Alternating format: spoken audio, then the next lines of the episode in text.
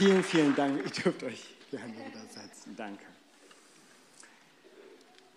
Ja, ich konnte mir jetzt die Slideshow nicht anschauen, weil dann wäre meine Predigt dahin. Ich werde sie mir zusenden lassen. Ähm, aber vielen Dank für diese Wertschätzung. Vielen, vielen Dank. Ich äh, wollte einfach mal fragen, wer, wer kennt mich eigentlich nicht hier in dieser Gemeinde und darf sich gerne outen? Äh, wird mal gern. Sind ein paar Leute, okay? Super, okay. Pass auf. Ja, also für den Fall, wenn ich hier in Tränen aufgelöst bin, ne, dann liegt es einfach daran, dass ich einfach 18 Jahre Geschichte mit dieser Gemeinde auch habe.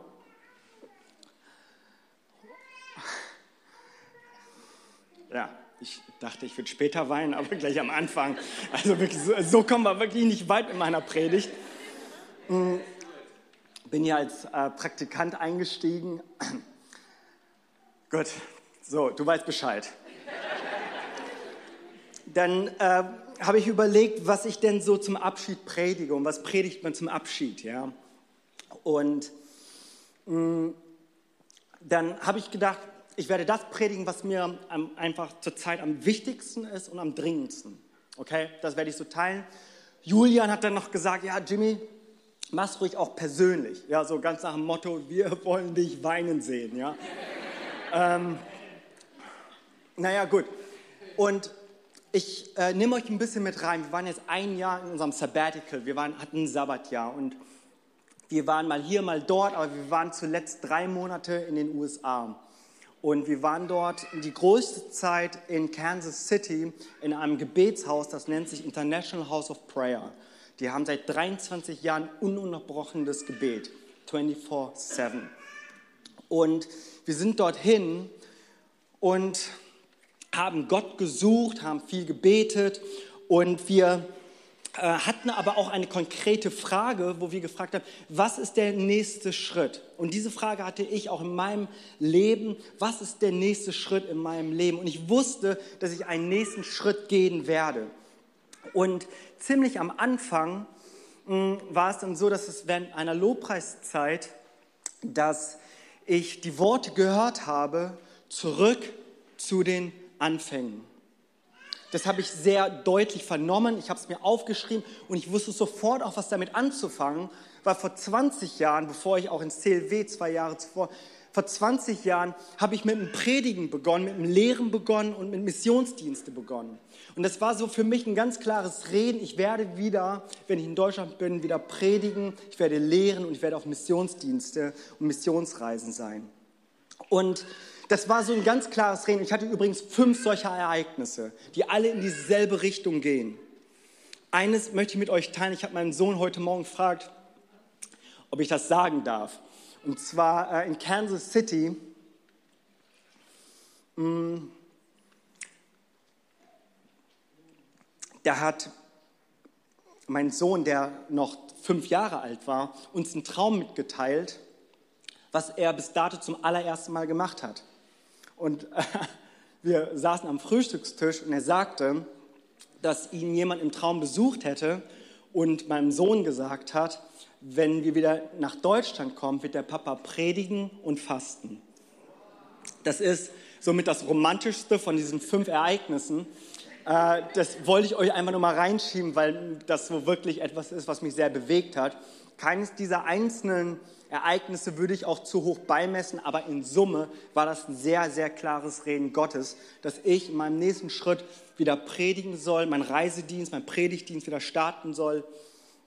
Und so habe ich aber dieses Wort bekommen, zurück zu den Anfängen. Und für mich war das ganz eindeutig klar, dass das ein Ruf für meine Tätigkeit ist. Mit der Zeit, und das habe ich erst viel später auch erkannt, war das nicht nur ein Ruf zurück zu meiner Tätigkeit, die ich damals getan habe, sondern es war auch ein Auftrag dafür, dass, was ich predigen soll, dass das ein Wegweiser war inhaltlicher Art. Und ich habe so darüber nachgedacht, was ist denn so, was sind denn so die Anfänge? Und die Anfänge, die lesen wir von Jesus, auf denen unser Glaube gegründet ist. Er ist Dreh- und Angelpunkt unseres Glaubens. Da führt kein Weg dran vorbei und da sollten wir uns immer wieder daran erinnern, zurückzukommen zu dem, was Christus uns mitgegeben hat, Christus uns gesagt hat. Und ich habe diese Worte genommen und ich habe Bibel aufgeschlagen. Das stimmt eigentlich nicht so, weil ich wusste, was am Anfang steht, die Bergpredigt. Das war die erste große Lehre, die Jesus gebracht hat seinen Jüngern. Wir finden im Matthäusevangelium, darauf werde ich später nochmal drauf eingehen, fünf große Lehren, die er bringt im Matthäusevangelium. Und die allererste Lehre, das ist die Bergpredigt. Und die Bergpredigt ist so das ABC des christlichen Lebensstils. Das ist so die wichtigste Lehre für einen Nachfolger Jesu Christi. Das ist die Magna Carta, das ist die, das Grundgesetzbuch eines, äh, eines, eines Nachfolgers Christi. Das sind die Gesetze des Reiches des Himmels. Und äh, Alex, ich glaube, ich habe dafür auch eine Folie. Das ist so der Standard von Nachfolge, von echter Nachfolge. Das ist, okay, das ist äh, seine Lehre, das ist sein Maßstab. Das ist das, was er dem Menschen mitgegeben hat. Das ist die erste Lehreinheit, so nach dem Motto, das ist das Allerwichtigste, was ich euch mitgebe. Was hat er nämlich zuvor gemacht? Er hatte eine ganze Nacht hindurch gebetet, damit er die zwölf Jünger berufe. Er hat die zwölf Jünger berufen und das ist die allererste Lehreinheit. So eine Wichtigkeit hat er dem beigemessen, dass er diese Predigt wahrscheinlich auch mehrmals gepredigt hat. Wenn wir dann uns dann die synoptischen Evangelien dann auch im Lukas-Evangelium anschauen, da predigt er nicht auf dem Berg, sondern eher auf so einem Plateau und dann wurde darüber diskutiert, ähm, was das denn für ein Ereignis sei. Wahrscheinlich hat er diese Predigt, diese Bergpredigt öfter gepredigt. Und ich glaube, dass diese, dass diese Bergpredigt etwas ist, was Jesus uns aufs Neue mitgeben möchte, zurück zu den Anfängen. In all dem, was wir so in unserer christlichen Landschaft haben, uns diesen Fokus nochmal zu geben, was das ABC des, der, der Christennachfolge ist. Und ich ähm, Glaube, in anderen Worten, wenn du auf einer einsamen Insel stranden solltest, ja, und noch so gerade eben was aus der Bibel rausreißen kannst, dann willst du nicht 1. Chronik Kapitel 1 rausgerissen haben mit dem Geschlechtsregister, sondern du willst lieber Matthäus Kapitel 5 bis Kapitel 7 rausgerissen haben. So wichtig, glaube ich, sollten wir unseren Augenmerk da einfach nochmal drauf setzen. Und mir ist das so wichtig und dringend geworden, weil ich festgestellt habe, dass ich noch nie in den 20 Jahren meines Predigtdienstes über die ersten Worte der Bergpredigt gepredigt habe. Ich habe über vieles gepredigt. Aber ich habe Teile aus der Bergpredigt gepredigt. Aber ich habe noch nie in meinem Leben über die ersten Worte Jesu, die, das war die Eröffnung, wenn du so willst, von Jesus, ja? Sein Opener. Und ich habe noch nie in meinem Leben darüber gepredigt.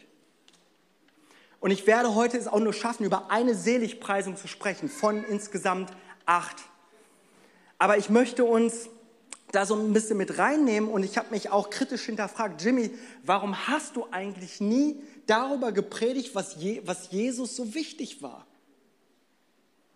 Ich habe sehr viel gepredigt, was ich dachte wäre wichtig was ich dachte, das wäre angebracht, zeitgemäß.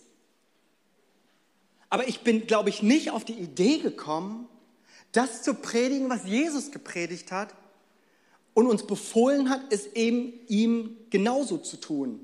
Es zu lehren und zu tun und zu hören. Und ich, ich habe mich gefragt, war, dachte ich, das wäre nicht hip genug? Ist das nicht zeitgemäß genug? In meinen Worten, ist das nicht sexy genug?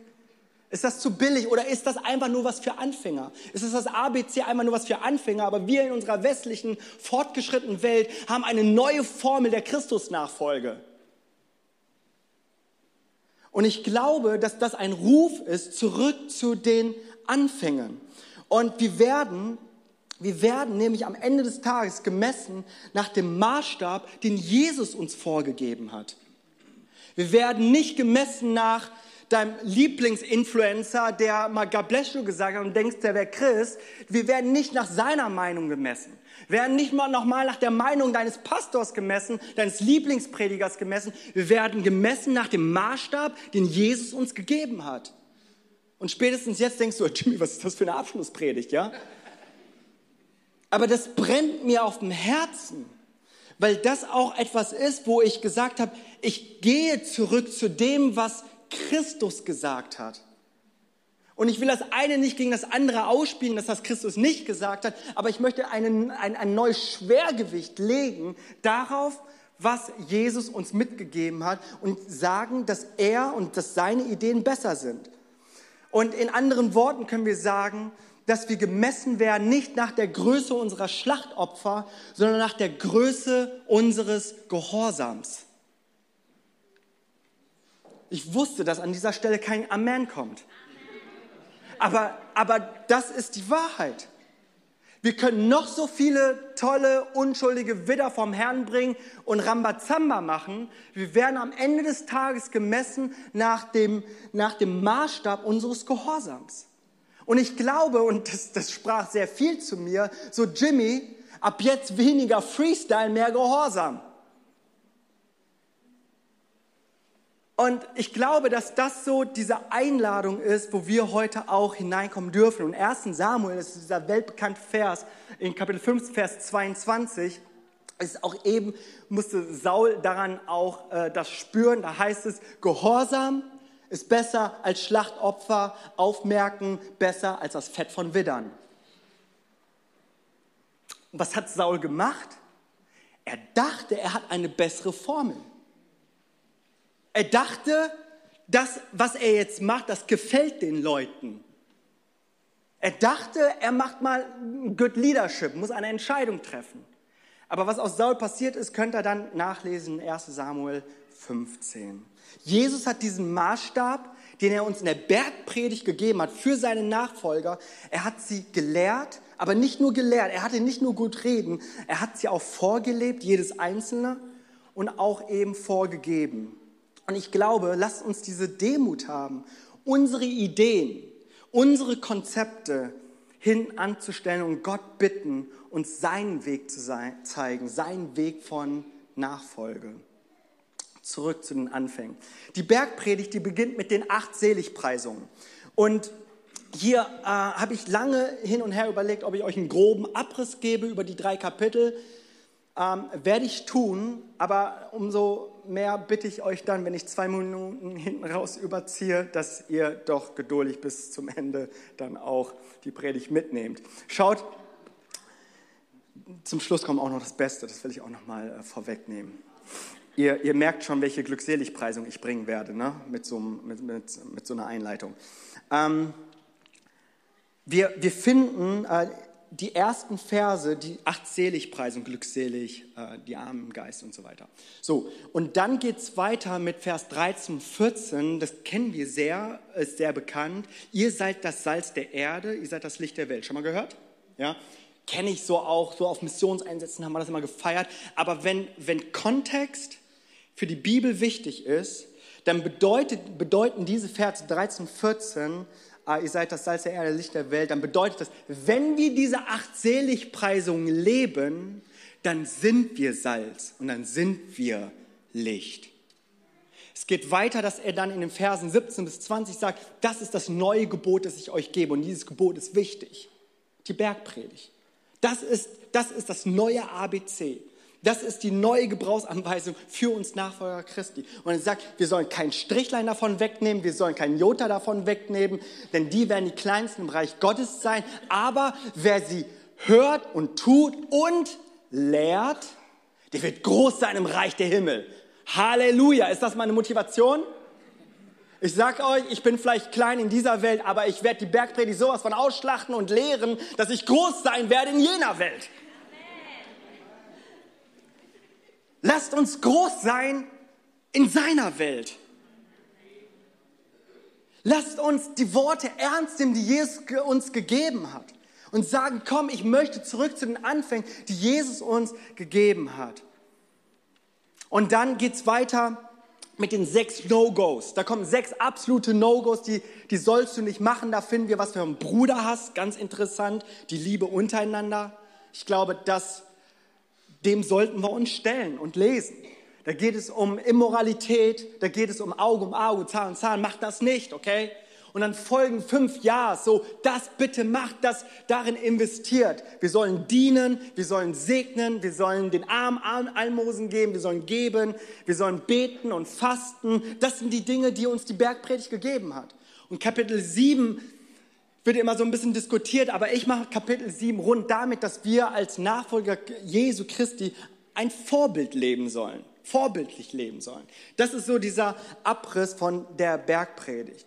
Und ich habe mich dazu entschieden, eines aus der Seligpreisung zu nehmen. Und ich habe mich entschieden, die letzte Seligpreisung zu nehmen, die achte.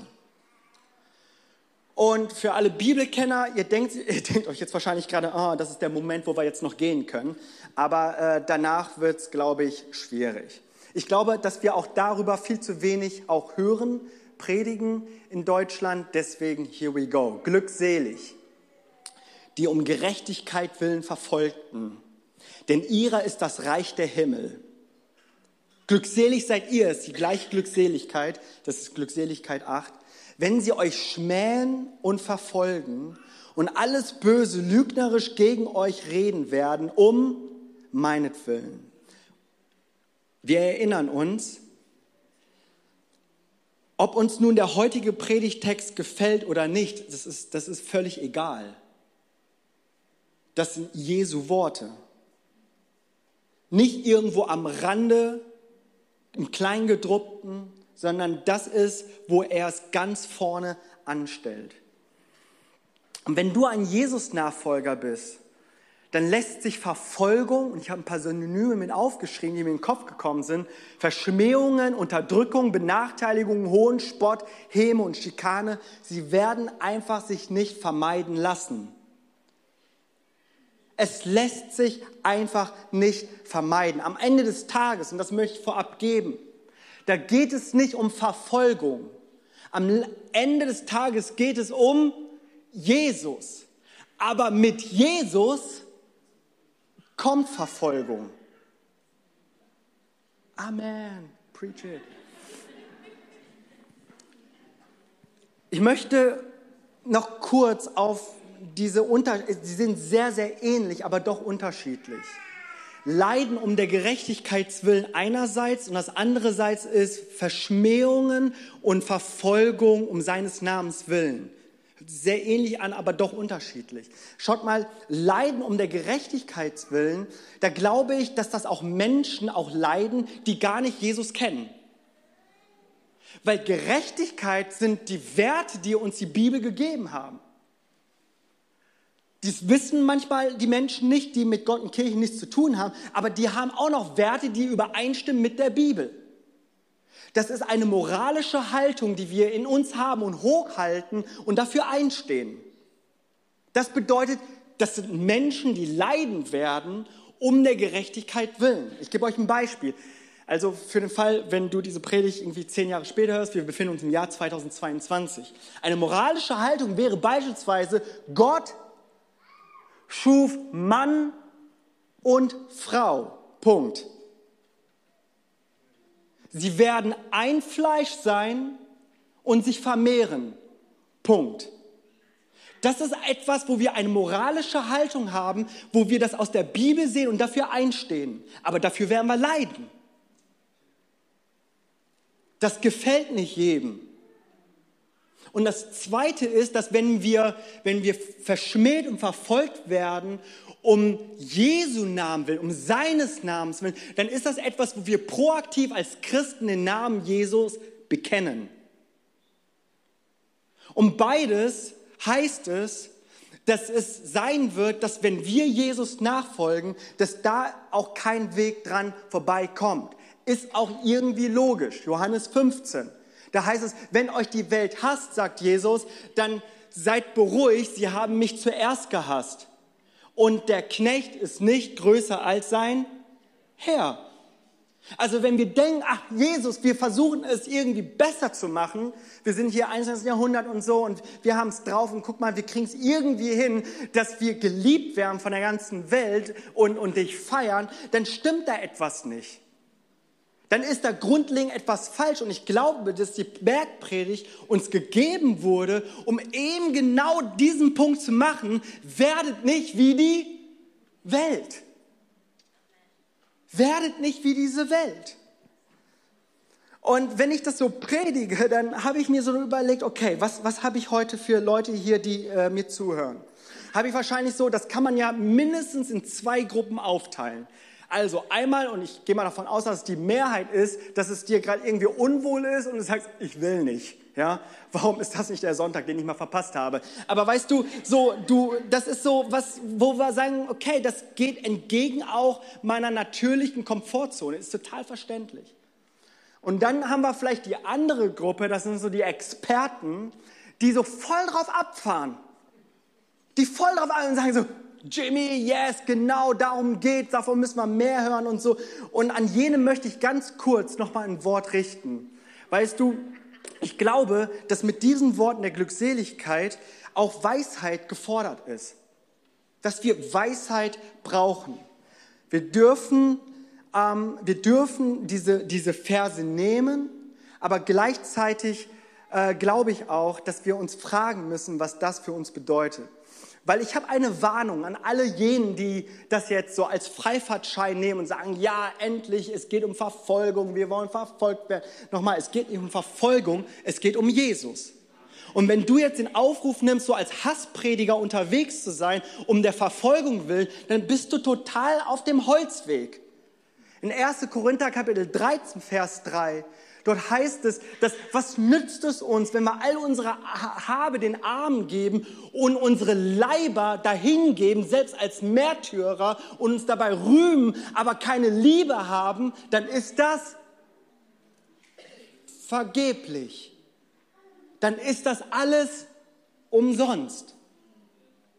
Es geht darum, dass wir getrieben sind von einer Liebe, von einer Jesusliebe, der uns herausgeholt, aus Gnade rausgeholt hat. Das ist eine Gnadenpredigt. Wir sind rausgeholt aus Gnade. Diese Bergpredigt, die errettet dich nicht und erlöst dich nicht, aber sie hilft dir, in der Gnade, in der du stehst, dich tief zu verwurzeln zu sagen, komme was möge, ich stehe hier mit Christus.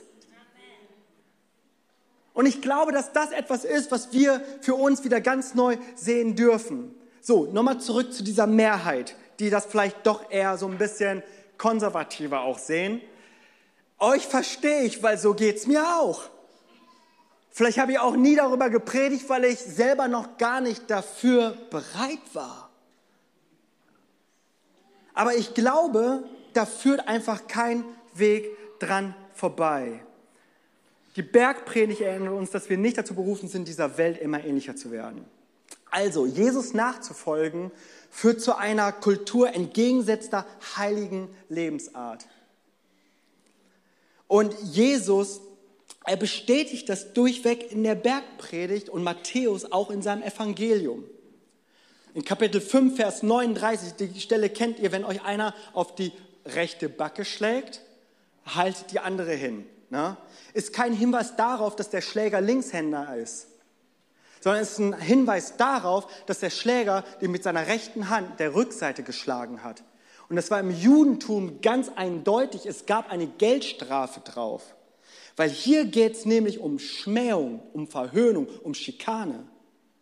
Weil um jemanden zu verletzen, schlägst du nicht mit deiner Rückseite, okay? Ist nicht so, dass ich jetzt, weil ich Asiate bin, irgendwie mich mit Kampfkunst auskenne aber ich glaube, jeder weiß, dass das etwas ist, was man normalerweise nicht macht, um jemanden körperlich zu verletzen.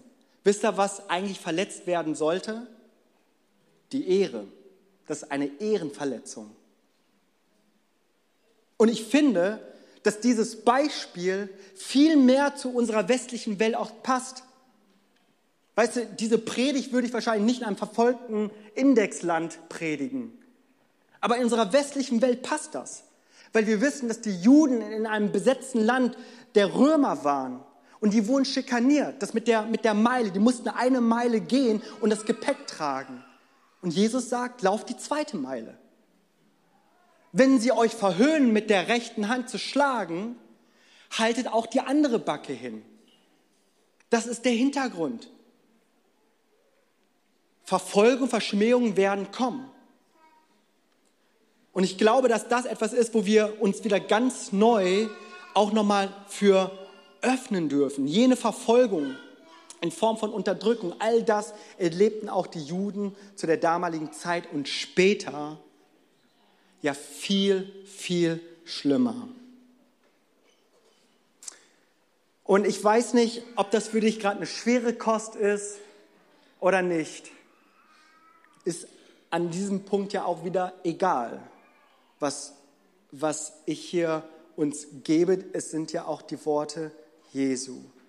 Aber ich möchte nochmal sagen, dass die Bergpredigt im Thema Verfolgung und Leiden mit Abstand, mit Abstand die harmloseste, was das Neue Testament uns gibt.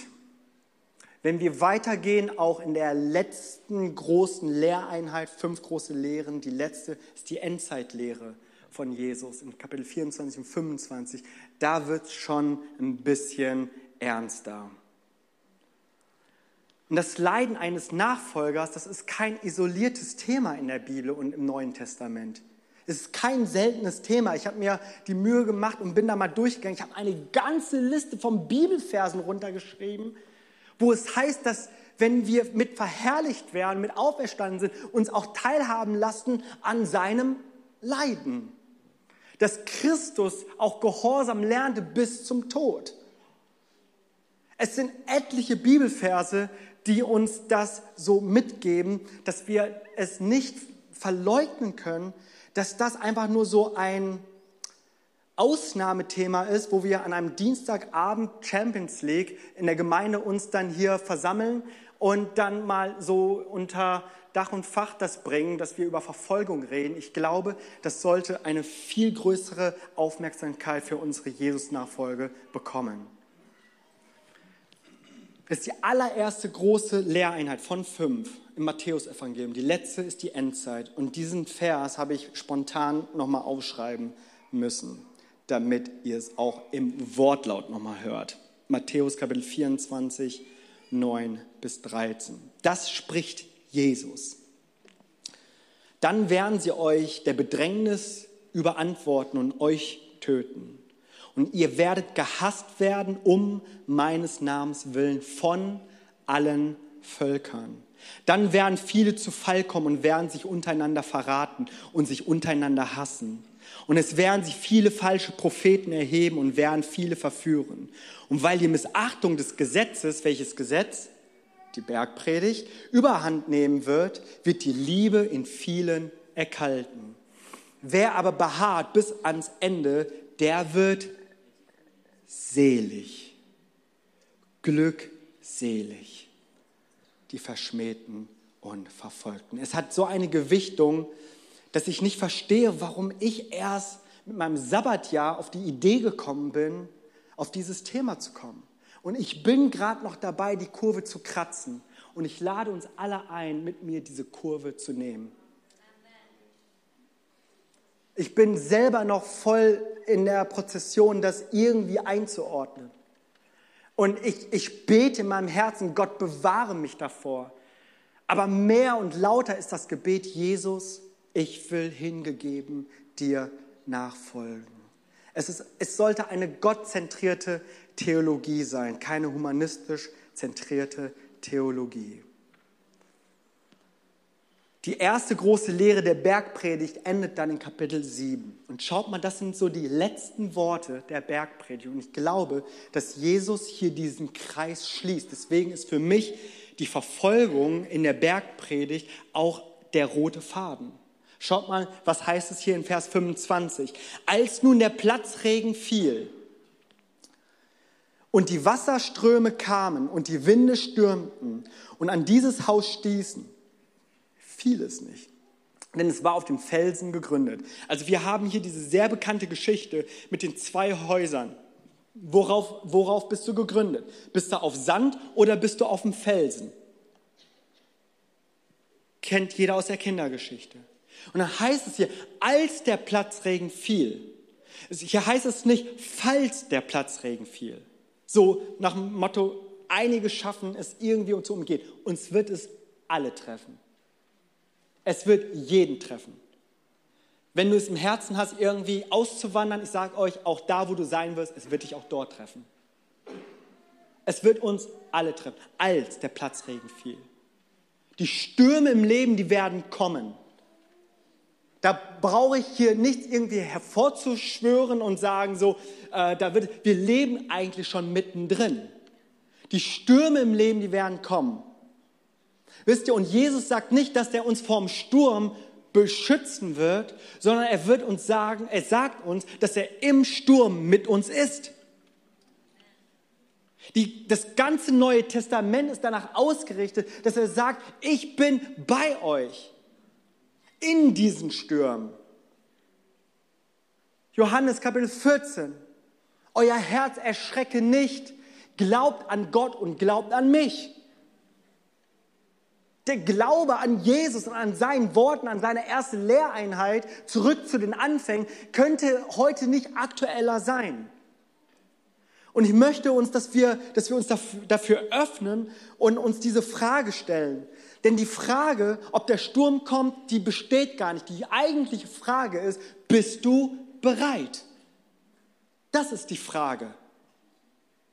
Und, und ich, als ich diese Frage aufgeschrieben habe, so, so jetzt Jimmy, jetzt erstmal du, ne? Beantworte du, bevor die Gemeinde es beantwortet. Habe ich gesagt, so, ich glaube, ich bin nicht bereit. Was bin ich dünnhäutig manchmal, wenn mir jemand querkommt? Ich, ich kann an die Decke gehen. Äh, ich, ich, also wirklich, also ihr seht da noch, wie weit ich von selber von diesem Anspruch entfernt bin. Weißt du, so manchmal an so einer roten Ampel, da kann ich ausflippen. Mich über andere Autofahrer beschweren und wirklich, da brauche ich wirklich Heiligung.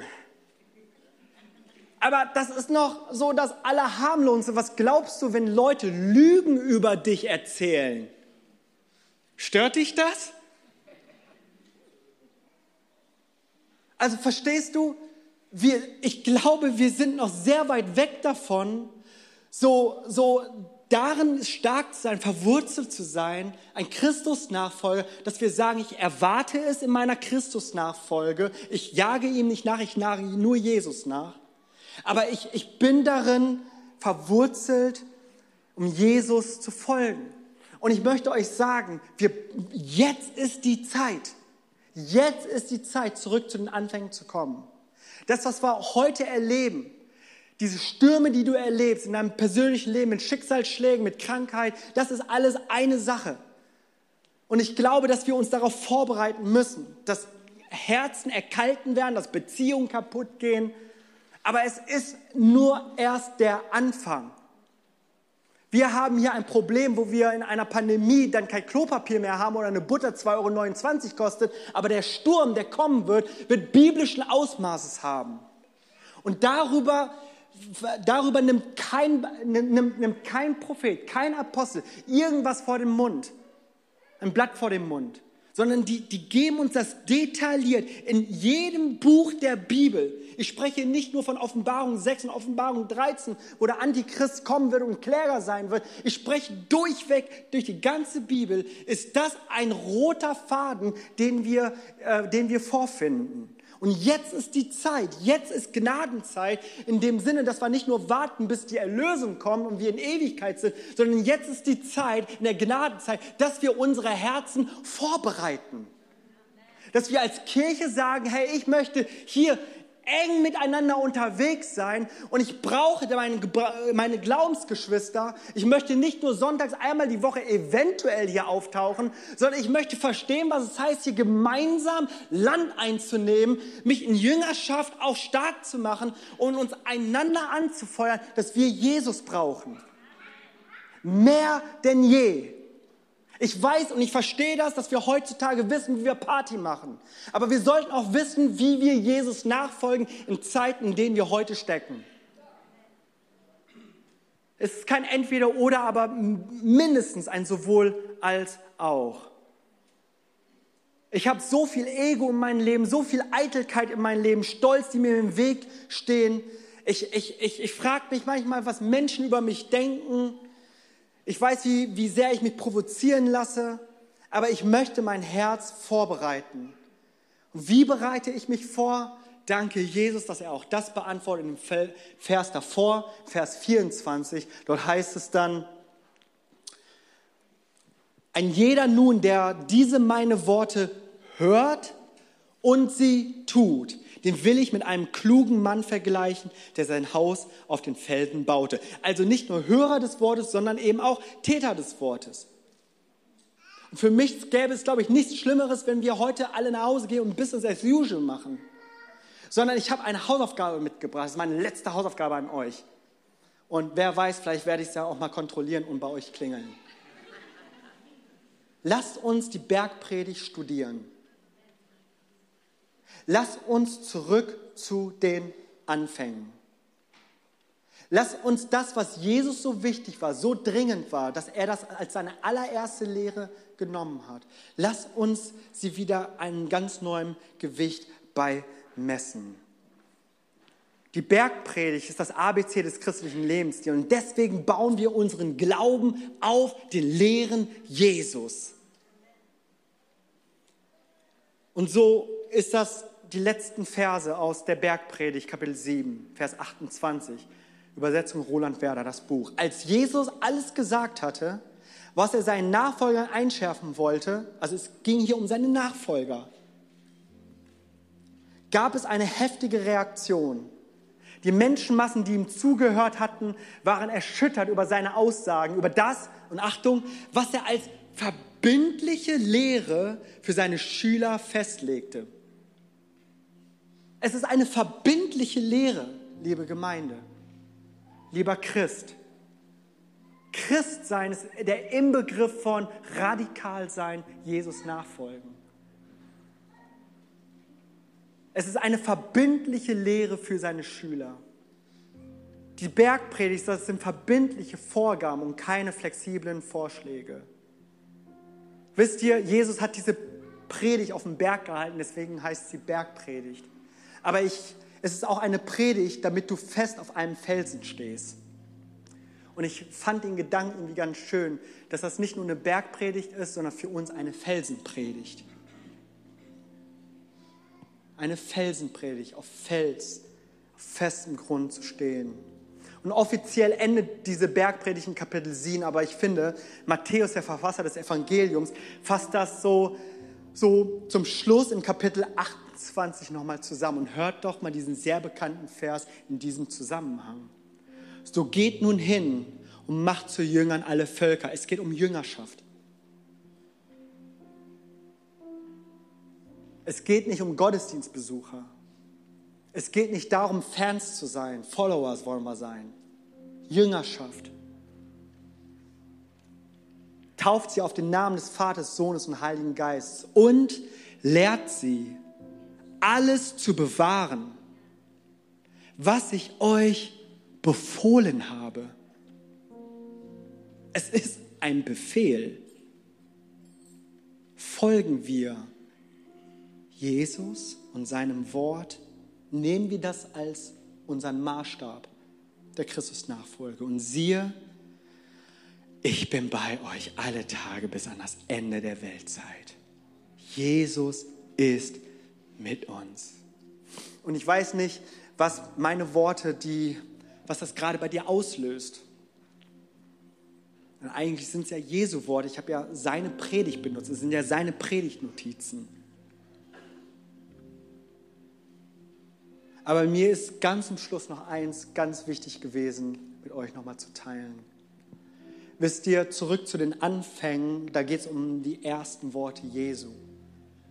Aber ich möchte euch sagen, dass auch Jesus das letzte Wort hat. Jesus hat das letzte Wort. Ich, ich dachte, ich lese uns so die Schlacht von Armageddon vor, von Offenbarung 19. Ich glaube, das ist aber nicht ganz jugendfrei. Aber in Vers 11, dort heißt es, er wird jede Träne wegwischt. Hast du Schmerzen? Ist das unfair?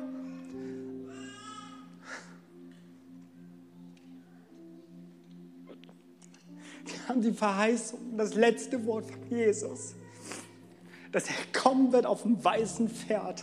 Das ist ein bisschen skurril, ne? Versuch das mal deinem Arbeitskollegen klarzumachen. Er kommt auf einem weißen Pferd, majestätisch, siegreich, wird alle Tränen, alle Schmerzen nehmen. Er wird dem Antichristen ein Ende setzen. Der wird dem Bösen, er wird, er wird dem einen Schluss geben. Und wir werden leben mit Jesus. Alles wird neu. Wir dürfen wissen, Philippa 2, Römer 14, jedes Knie wird sich beugen, jedes Knie wird sich beugen und bekennt, dass Jesus der Herr ist.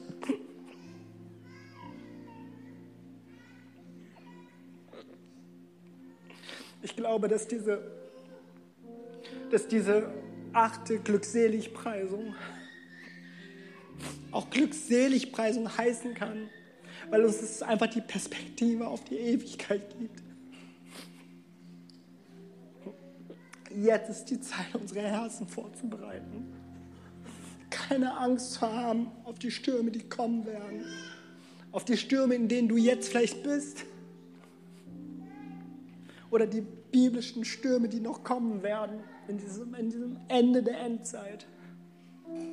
Festzustehen in Christus in Jesus. Er ist Sieger. Er ist Sieger. Und die achte Seligpreisung, die endet in Vers 12. Freut euch und jubelt. Was gibt es denn daran eigentlich zu freuen, in dem, was ich gerade gesagt habe, mit Schmähung, Verfolgung? Aber Jesus, er gibt uns eine Perspektive. Freut euch und jubelt, denn euer Lohn ist groß in den Himmel.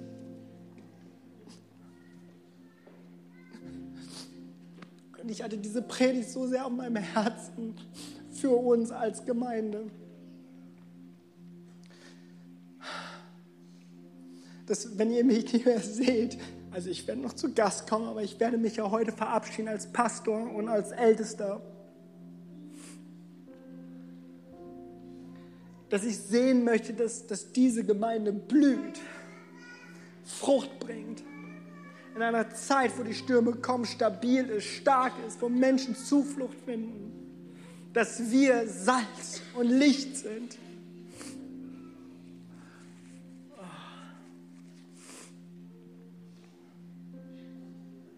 Jetzt ist die Zeit, jetzt ist die Zeit, unsere Herzen festzumachen, Jesus nachzufolgen. Lass uns gemeinsam aufstehen.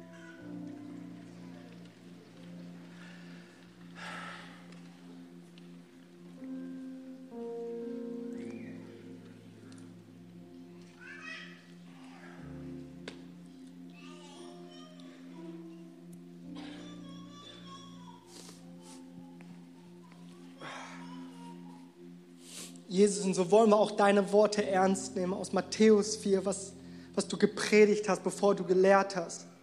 Kehrt um und tut Buße. Kehrt um und tut Buße. Denn das Reich Gottes ist nahe.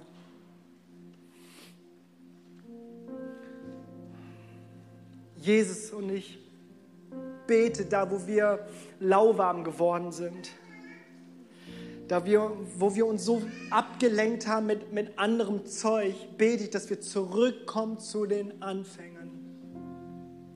Jesus, dass wir wieder aufs Neue deine Worte ernst nehmen. Dass wir uns nicht fürchten, was andere Menschen denken.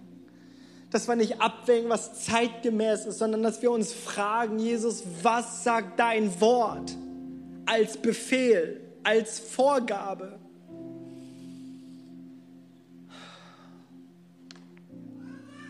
Ich werde heute keinen Bekehrungsaufruf machen. Wenn du hier bist und Jesus nicht kennst, dann darfst du nach dem Gottesdienst gerne zu mir kommen und mich fragen, was es braucht, um, um sein Leben Jesus zu geben und Ewigkeit mit ihm zu leben. Aber mit, für, für diesen Augenblick möchte ich an alle Nachfolger, alle, die sich Christen nennen, euch möchte ich gerade jetzt einladen,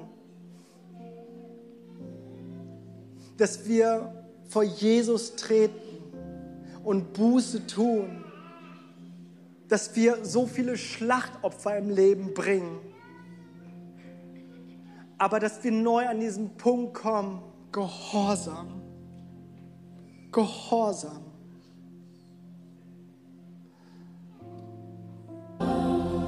Jesus, und so möchte ich, dass wir das so als unser Bekenntnis heute auch mitnehmen, dass du gut bist und dass du uns niemals alleine lässt. Du bist mit uns bis an das Ende der Weltzeit. Halleluja.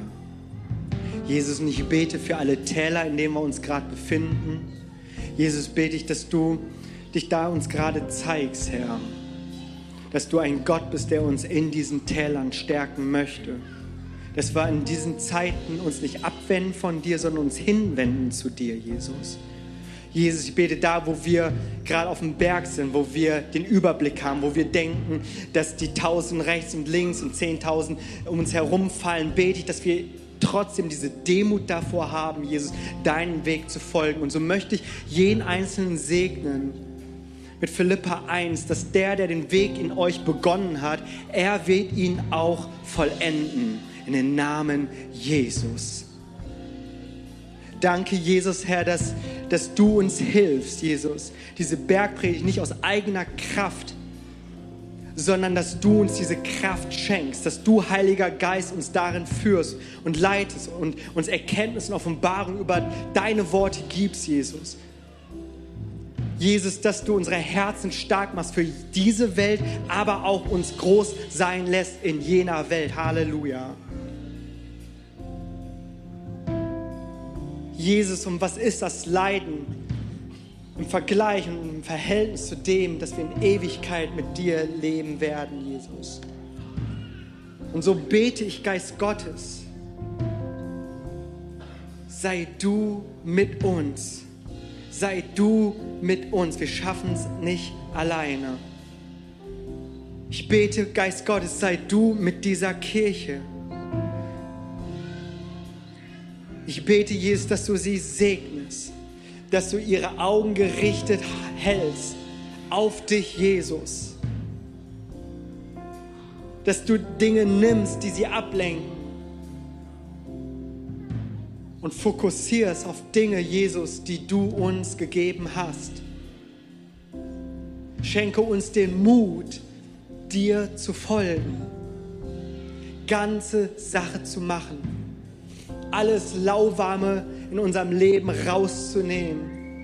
Schenke Erweckung in unserem Herzen. Schenke uns eine Überführung der Buße, wo wir zurückkommen zu deinem Wort, zu deiner Schrift, zu deinem Befehl.